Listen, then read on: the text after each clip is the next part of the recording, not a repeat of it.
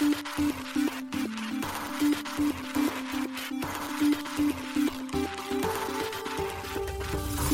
しい経済ニュース。この番組では現当社のメディア新しい経済が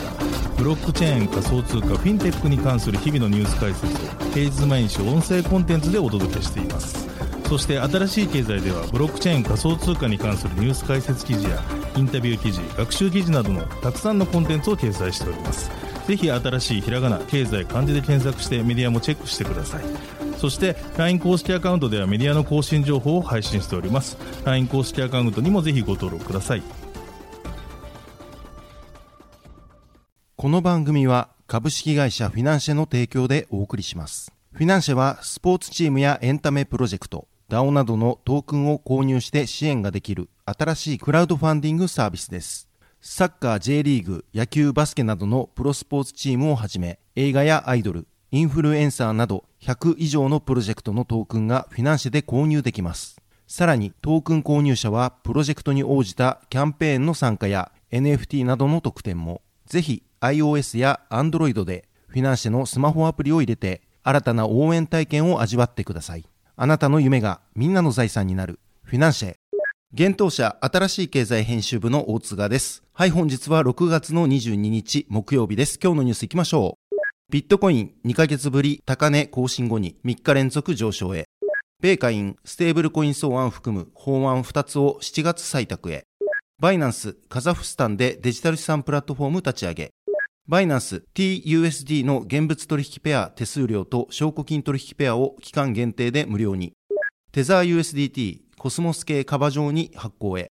一つ目のニュースは BTC2 ヶ月ぶり高値更新後に3日連続上昇へというニュースです。ビットコインは4月中旬以来の高値をつけた後、3日連続で上昇しました。暗号資産に関するセクターは、米国の規制当局の監視に直面をしています。先週に大手資産運用会社ブラックロックが現物によるビットコイン上場投資信託 ETF 蘇生に関する申請をしたことが追い風となっています。今月初め、米証券取引委員会 SEC はコインベースやバイナンスを含む大手暗号資産取引所を提訴しました。現在世界的な暗号資産企業が証券法違反の疑いで米国規制当局の矢面に立たされています。BTC は3755ドルの高値をつけた後、21日には5.5%の29,881ドルとなりました。年初来では約81%上昇しています。ブラックロックの現物ビットコイン ETF 申請から始まり、今では他の企業も追随して申請を行っていると、オワンダのシニアマーケットアナリスト、エドワード・モヤ氏は述べ、また、ブラックロックが動き出すと見るなら、誰か規制の明確化を必要とするだろうか、と続けました。しかし同氏はビットコインの勢いはもう少し続くかもしれないとしながらも、このセクターは3万ドル台半ばをターゲットにした持続的な上昇を見るためには SEC から良いニュースを聞く必要があると注意を促しました。なお、イーサリアンブロックチェーンに関連する暗号資産イーサは4.8%上昇し、1877.70ドルとなっています。続いてのニュースは、米下院ステーブルコイン草案含む法案2つを7月採択へというニュースです。米会員金融サービス委員会が7月にステーブルコイン草案を含む暗号資産に関する法案を採択する動きがあるようです。ザ・ブロックが6月21日報じました。その報道によれば審議される法案はデジタル資産市場構造討論草案とステーブルコイン草案の2つで7月第2週の委員会にて審議が行われる予定ということです。会員金融サービス委員会のパトリック・マクヘンリー委員長は同委員会に対し2つの法案を討議及び変更、そして前進させる予定であることを明かしたといいます。7月の委員会では委員らが法案に変更を加えることができ、最終版は委員会から承認されるかの採決を受けるることになるということです。なお法案は委員会から提出されることで、会員本会議で採決されるということです。記事にデジタル資産市場構造討論草案とステーブルコイン法案の草案について記載をしておりますので、ぜひ合わせてご覧ください。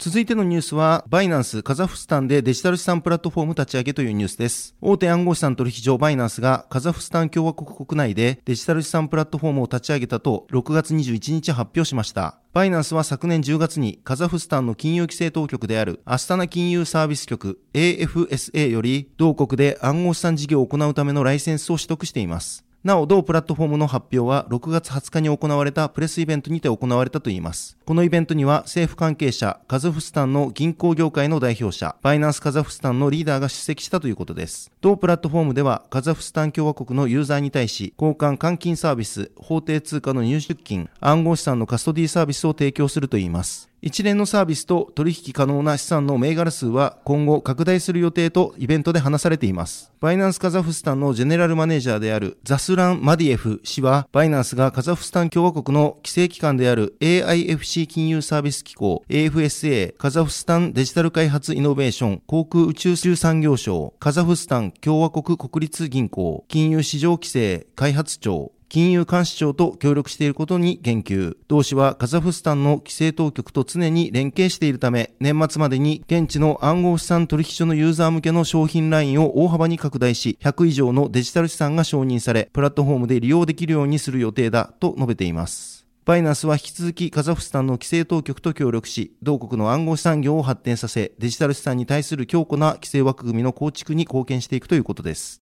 続いてのニュースは、バイナンスが TUSD の手数料無料へというニュースです。大手暗号資産取引所バイナンスが、ステーブルコイン TUSD、TrueUSD における現物取引ペアと証拠金取引ペアの手数料を無料にするキャンペーンを6月21日発表しました。このキャンペーンでバイナンスユーザーは、全 TUSD 取引ペアにおける現物取引ペア及び証拠金取引ペアのメーカー手数料が無料になるといいます。VIP ユーザーについては、テイカー手数料における BTC、TUSD、TUSD、BUSD、TUSD、USDT の取引ペアのみが今回のキャンペーンで適用されるということです。なお、キャンペーンは今月30日0時、世界協定時から開始されるということです。終了日については後日バイナンスから発表があるということです。さらにバイナンスは今年3月11日より取引ペアが限定され開始されていた USDT 現物取引ペアの手数料無料キャンペーンも対象のペアを全 USDT ペアに拡大し、今月30日0時から同キャンペーンを開始するということです。なお、こちらのキャンペーン終了日についても、後日、バイナンスから発表があるといいます。また、今年3月22日より開始されていた BUSD の手数料無料キャンペーンに関しては、今年12月31日まで延長することがアナウンスされています。